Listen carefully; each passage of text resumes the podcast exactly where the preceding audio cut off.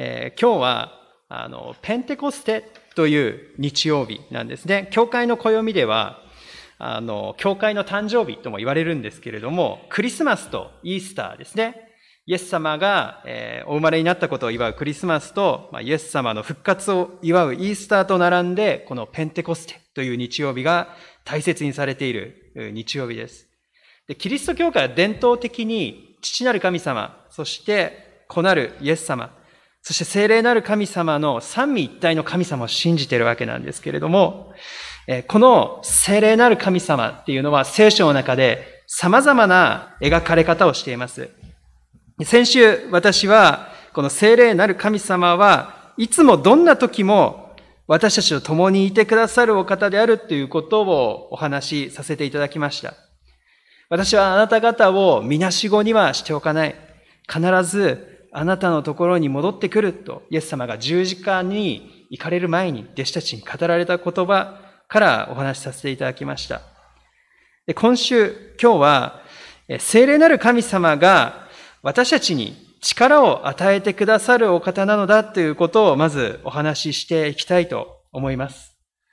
え、次のページに行っていただければと思います。今日はこの二つのことをあのテーマにして、え、お話ししていきたいと思います。精霊があなた方の上に下ると、あなた方が力を受けるっていうことがまあ一つ目ですね。そして二番目に、あなた方は私の証人となるのだ。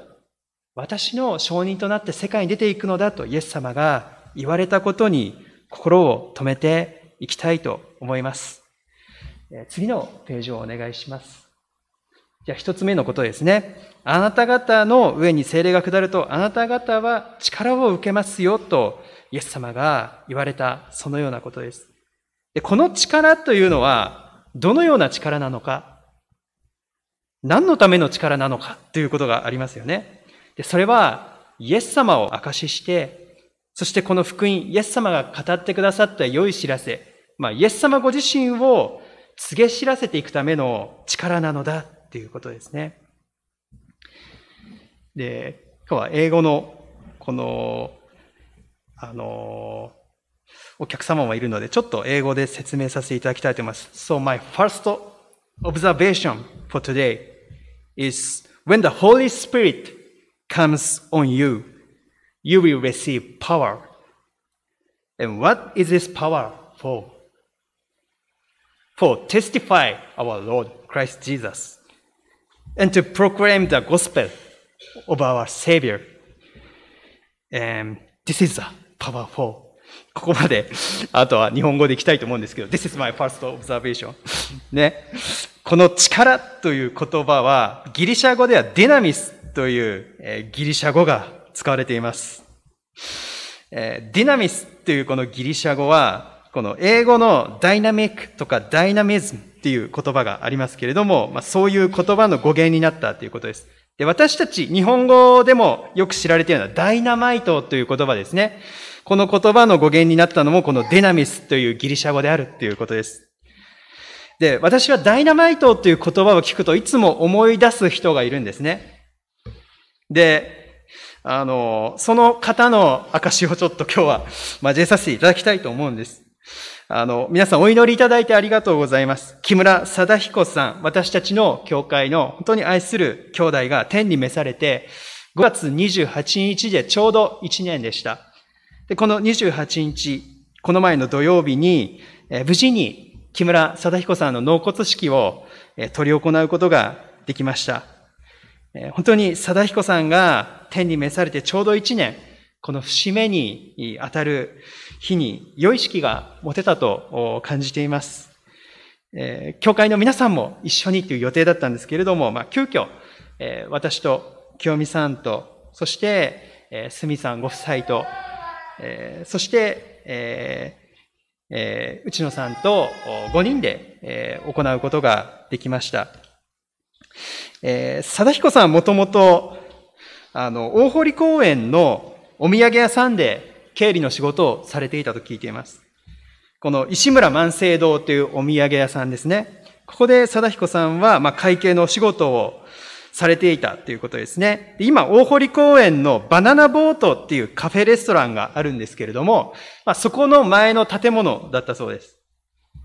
で、この若い貞彦さん、独身時代の貞彦さんはそこに就職するにあたり、でそこをもう任されていたわけなんですけれども、そのお店を任されるにあたり、あの、お店の女の子ですね、売り子をしている女の子には絶対手を出さないようにときつく言われて、まあ、そこを任されたそうなんです。なんですけれども、そこで販売員をされていたまちこさんと、貞彦さん結婚されたんですね。で、貞彦さんは、あの、たびたび、こう、まちこさんの方が、わしにアプローチをしてきたんやと。まちこさんの方が、わしに声をかけてきたんじゃと言い張っていたんですけれども、その真実は私はこう、何が真実なのかはそこはちょっとわからないんですけれども、きっと貞彦さんの方から、まちこさんに声をかけられたんじゃないかなと思うんですね。そこから貞彦さんは結婚をされた後に商業用火薬の会社に転職されたっていうことを、えー、伺っています。で今の朝日火星という会社のルーツの会社ですね。で、そのこう転職した理由については、こう貞彦さんはいつもこのようにおっしゃってたんですね。わしは男らしい仕事がしたかったんや、と。男らしい仕事がしたかったんや、といつもこうおっしゃってたんですね。それで、まあ、このダイナマイトですね、商業火薬をこう扱う会社にこう移ったっていうことをおっしゃってました。で時は高度成長期でした。日本の経済がうなぎ登りの時ですね。で、この日本社会のインフラというものが、ものすごいスピードで整っていく時代でした。高速道路とか新幹線っていうのが、ものすごいスピードで全国にできていく、そういう時代であったわけなんですね。で、貞彦さんいつもおっしゃってたんですね。新幹線のトンネルはわしが開けたんやと。ずっと、あの、おっしゃってたんですね。牧師室でいつも私、囲碁を教えていただいてたんですけれども、1時間ぐらい、あの、囲碁をしたら、その後1時間ぐらいその人生を分かち合ってくださってたんですよ、貞彦さんが。で、あの、もう、貞彦さんの人生を毎回聞いてたので覚えてしまったんですけれども、そう、トンネルをわしが開けたんや、と言い張って、おっしゃって、あ、そうなんですね、ということをずっと話してたんですけれども、まあ、貞彦さんの売ったこのダイナマイトを工事の時に使って、この山に穴を開けていくっていうことですね。それをされていたっていうことなんです。で、あの、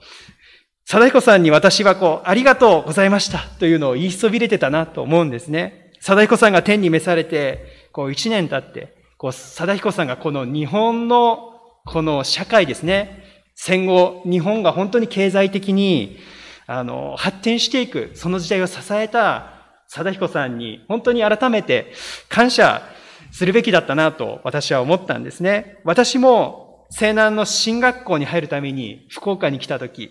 一番最初に福岡に来たとき、新幹線に乗って博多駅に着いたんですね。あ、これから福岡での生活が始まるんだと、博多駅に着いたのを今、昨日思い出してたんですね。その時に何個も山を、トンネルを抜けてきたのを思い出すんです。新幹線に乗ってて、何個のトンネルを抜けてきたかわからないです。東京から、あ、すいません。静岡の三島のキャンプが終わってからこう、博多駅に来たんですけれども、あの、何個トンネルを抜けてきたかわかんない。でも、貞彦さんが打ったそのダイナマイトが山に穴を開けて通れる道を作ってくれたんだっていうのを思い起こすときに天国におられる貞彦さんに本当にありがとうございましたと言いたい気持ちでいっぱいなんですね。私はこの使徒原稿録っていう書物全体を読んでいくときに、またこの2000年間の教会の歴史を振り返るときに、弟子たちに与えられたその力っていうものが確かにあったんだっていうことを知ることができると思うんです。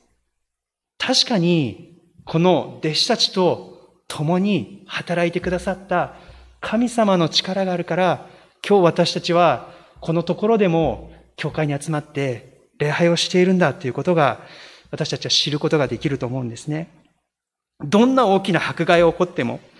どんなに大きな問題に直面しても、とても超えられないと思えるような山を前にしても、精霊の力、デナミスがそこに穴を開けて、風穴を開けて、そして神の民はそこを進んでいくことができたと思うんです。そして、この力は、この当時のお弟子さんたちだけではなくて、最初の教会の人たちだけではなくて、今も私たちのうちに、私たちの教会のうちに働いている力なんですね。イエス様の福音は今もなお死の果てを目指して進んでいるんだということを覚えていきたいと思います。この私たちの小さな教会に果たしてそんなに大きな働きができるだろうかと思う時があるかもしれません。でも思い出していただきたいのは、この時イエス様がお語りになったのは11人のお弟子さんたちだった。平凡な人たちだった。イスカリオテのユダは脱落して抜けてしまって、11人のガリラヤの田舎者たちから始まったんですね。でも私は今日ここに11人以上の人が見るのを見るんですね。いや、むしろたった一人からでも神様はその救いの歴史を始めることができるお方なんですね。今日も私たちはこの教会に働く神様の力、この時イエス様が約束してくださった精霊の力がこの教会にもあることを覚えていきたいと思います。そしてこの精霊の力は、教会全体にも働きますけれども、教会に集う私たち一人一人の人生にも深く関わる力です。私たちの人生を導き、私たちの心に変革をもたらし、そして私たちを慰め、そして私たちが信仰を保つことができるようにしてくださる唯一の力が精霊の力です。そしてこの力の目的は、私たちをイエス様の証人、キリストの承認へと成長させることにあります。二つ目のことを見ていきたいと思います。二つ目は、イエス様は、あなた方の上に精霊が下ると、私は、あ、あなた方は私の承認となると語られました。で、えー、注目したいことはやっぱりキリストの承認とは何かということですね。So today's second observation is this. When the Holy Spirit comes on you, you will be a witness. A witness of Jesus Christ, a witness of his crucifixion and resurrection. So please don't stop We have to go to spread the gospel. Wherever you are, wherever you go, you'll be a witness for Savior. この承認という言葉ですね。それはすでに起こったことについて証言する人のことです。イエス様との十字架について、イエス様の復活について弟子たちは証人となるために召されていきました。で、この証人のマルトスっていうギリシャ語は、当時は法廷用語として用いられました。裁判ですね。この裁判の席において証人は真実を語ることを求められました。自分が実際に見たこと、経験したこと、聞いたことをその通りに語る人のことを証人というわけですね。弟子たちはこのことのために選ばれ、育まれました。三年間イエス様と一緒に旅をしてきて、そして一緒にご飯を食べて、そしてイエス様は一人の友として、この弟子たちに深く関わってくださったんですね。弟子たちはこのイエス様の生き方に深く触れ合ってきました。イエス様がどのように語り、どのように教え、そしてどのように病人を癒し、そしてどのように罪人と呼ばれる人たちと関わってきたかを、この弟子たちはよく近くで見ていたわけですね。そして弟子たちはイエス様の愛を体験しました。イエス様がどれほど柔和で優しく愛に満ちたお方であるか。そしてイエス様がどれほど不正を憎まれ、正義を愛されたのか。イエス様がどれほど忠実に十字架の苦しみを忍んでくださったか。そして最終的にこの方は死の力を破り、蘇られ、今も生きておられる方なのだということを弟子たちは知ったわけなんですね。私たち一人一人の人生を、またイエス様との出会いを振り返ってみたいと思います。私たちはどのようにイエス・キリストの知らせを聞き、そして個人的にこの方をご自身の救い主として受け入れられたでしょうか？そしてこのイエス様との出会いというのが私たち一人一人にどのような変化をもたらしたでしょうか？もしくは皆さんは聖書を通してどのような語りかけを日々受けているでしょうか？イエス様は今どのように皆さんの人生に触れてくださっているでしょうか？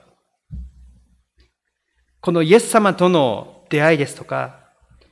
イエス様との歩みというものが、そのものが私たちの証となっていきます。ある時は言葉で信仰を分かち合う時があるかもしれません。ある時は行いで証を立てる時があるかもしれません。けれども最終的には、イエス様と共に生きている私たち一人一人のその存在が、また私たちの生き方そのものが証となっていくのだと思います。この承認という言葉、ギリシャ語のマルツっていう言葉は、後に殉教者という意味でも使われるようになりました。殉教者ですね。この福音のために命を捨てていった、命を失っていった方々を指す言葉です。弟子たちもそうでしたけれども、この初代教会の人々は文字通り命を捧げて宣教をしていきました。当時、クリスチャンとなることは、キリストの証人となることは、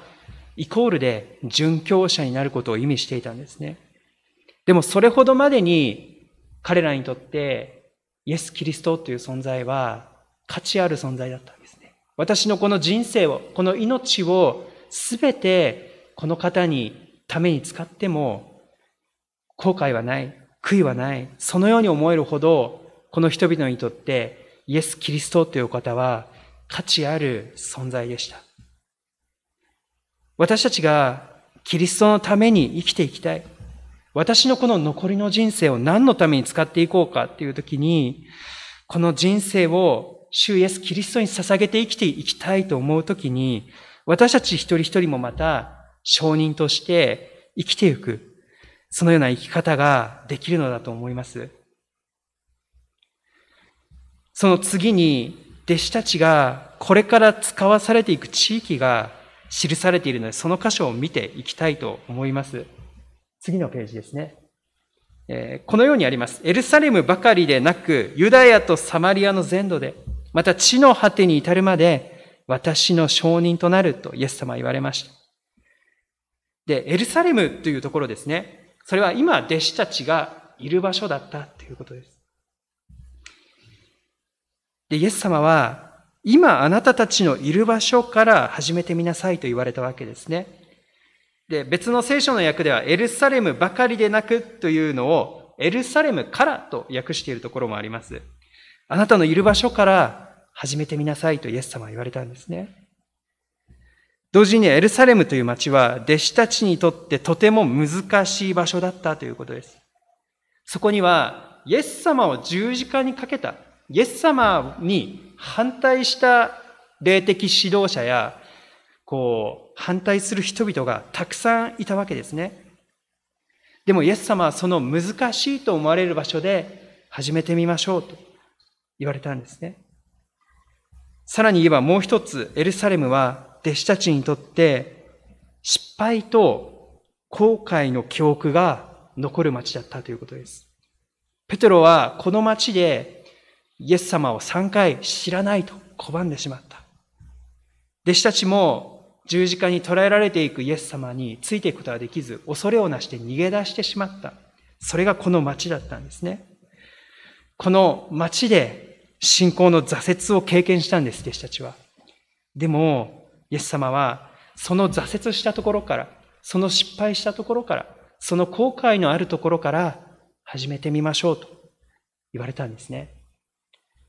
私たちにとって今いる場所、今置かれている場所とはどういうところでしょうか？あなたの家庭であったり、職場であったり、学校であったりするかもしれません。そのところから始めてみなさいとイエス様は言われます。ある時は難しいと感じるかもしれない。もしくは自分の中ではこれはマイナスの場所だと思えるようなところかもしれない。それでもあなたが今置かれている場所、今与えられているチャンス、その機会から始めてみなさいとイエス様は言われるんですね。そしてあなたのいるその場所が新しい救いのストーリーが始まる場所なのだとイエス様はここで語られています。次にユダヤとサマリアの全土という言葉が出てきます。ユダヤとサマリアっていうのは位置的には隣同士の国でした。隣国同士でした。でもその心は激しく隔たっていたわけですね。その隣同士の国はいつも民族的な敵対関係、文化的な敵対関係がありました。でもあなたたちはユダヤとサマリアの全土で私の証人となると言われたんですね。イエス様の十字架によってもたらされた平和が、和解がそこにあるんだということですね。エフェソの2章の14節以下の言葉を読んでいきたいと思います。実に、キリストは私たちの平和であります。二つのものを一つにし、ご自分の肉において敵意という隔ての壁を取り壊し、規則と戒律ずくめの立法を廃棄されました。こうしてキリストは双方をご自分において一人の新しい人に作り上げて平和を実現し、十字架を通して両者を一つの体として神と和解させ、十字架によって敵意を滅ぼされました。キリストはおいでになり、遠く離れているあなた方にも、また近くにいる人々にも平和の福音を告げ知らせられました。このようにありますね。イエス様の十字架が敵意という壁を取り除いたのだと、ここで書き送られています。イエス様は二つの民族が一つになることを望んでくださったように、世界がこの福音のゆえに一つになることを望まれているわけですね。ここ2、3年、日韓関係が戦後一番悪くなっていると言われています。もちろんこの民衆の中というか、この私たちの生活のレベルの中では、今若い人の間では K-POP ですね。韓国のポップソングがものすごく流行っています。世界的にも日本の中でもですね。もしくは、韓国のドラマっていうのは結構好きな人が多いと思います。みんなが喜んで見ていると思います。でも政治の世界では、ここ2、3年が日本と韓国のこのものすごく冷え切った、緊迫した状態であったと言われています。そういう中にあって、私たち韓国からも宣教師の先生を迎えて、ジュース先生が来てくださっているんですけれども、本当に幸いなことだと思います。イエス様の十字架というのは、私たちを一つにするものなのだと、パウロが先ほどの手紙で書き送っていましたね。今までは敵対していた隣の隣国同士も、この十字架によって一つにされていくんだ。パウロはこの福音を和解の福音と呼びました。二つのものを一つにする福音があるんだということですね。私たちはこのことを思うときに、ウクライナとロシアのためにも祈らされるんですね。二つともキリスト教国なんですけれども、イエス様の十字架が二つの民を一つにするっていうビジョンを私たちは見ていいと思います。ウクライナのために祈り、またロシアの人たちのためにもぜひ祈っていきたいと思います。ウクライナの教会のために、またロシアの教会のために祈っていきたいと思います。この政治的な問題はあるけれども、イエス様の十字架は本当の福音は二つの民を一つにするんだということを覚えていきたいと思います。そして最後に地の果てに至るまで私の証人となると語られています。この11人の弟子たちが、たった11人の弟子たちが、これから広い世界に出ていくということは、とても不可能なことに思われました。でも全人類の救いの計画が、ある意味では彼らに委ねられた瞬間だったと思います。彼ら自身に何か力があったわけではないということですね。特別な知恵や勇気があったわけでもありませんでした。でも、聖霊なる神様の力がそれを可能にしました。これは弟子たちだけではなくて、信じる者すべてに与えられる神様の力であるということを先ほど申し上げました。イエス様はこの時、あなたたちは力を手にしなければならないと、努力しなさいと言われたのではありませんでした。あなたたちは私の承認にならなければならない。だからちゃんと立派な生活をして、私の承認にふさわしい生き方をしなさいと言われたのでもなかったんですね。あなたはそのようになりますと言われたんです。あなたは事実、そのようなものに作り変えられますと。イエス様は宣言されたんですね。あなた方の上に精霊が下ると、あなた方は力を受ける。私の承認となる。これはイエス様の約束なんですね。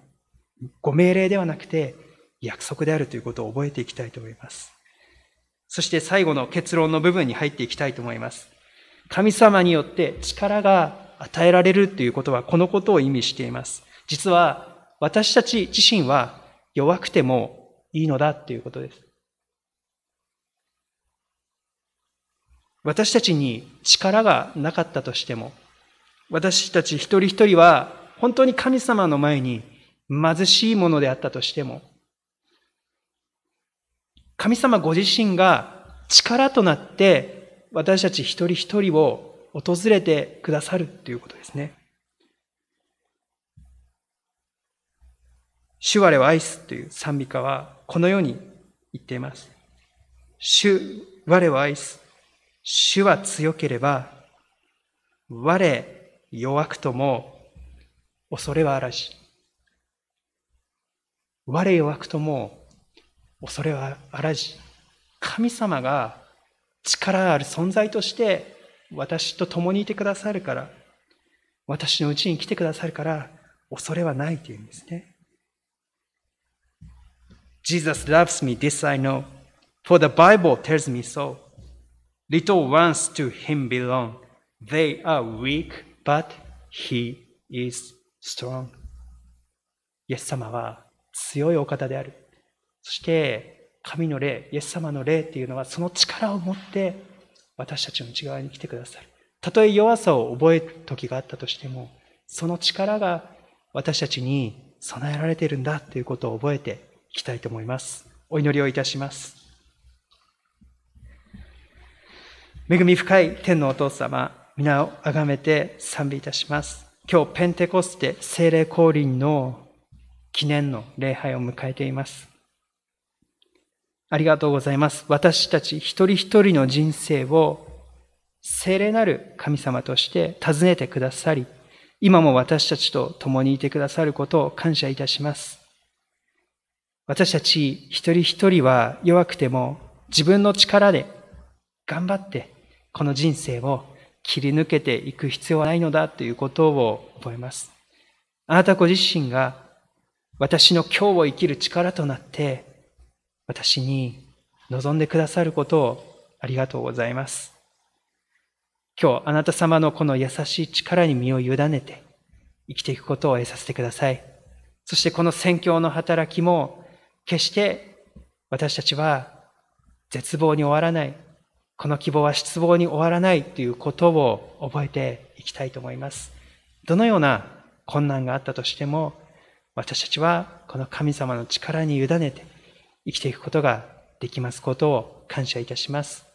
愛する主イエス・キリストのお名前を通してお祈りいたします。アメン。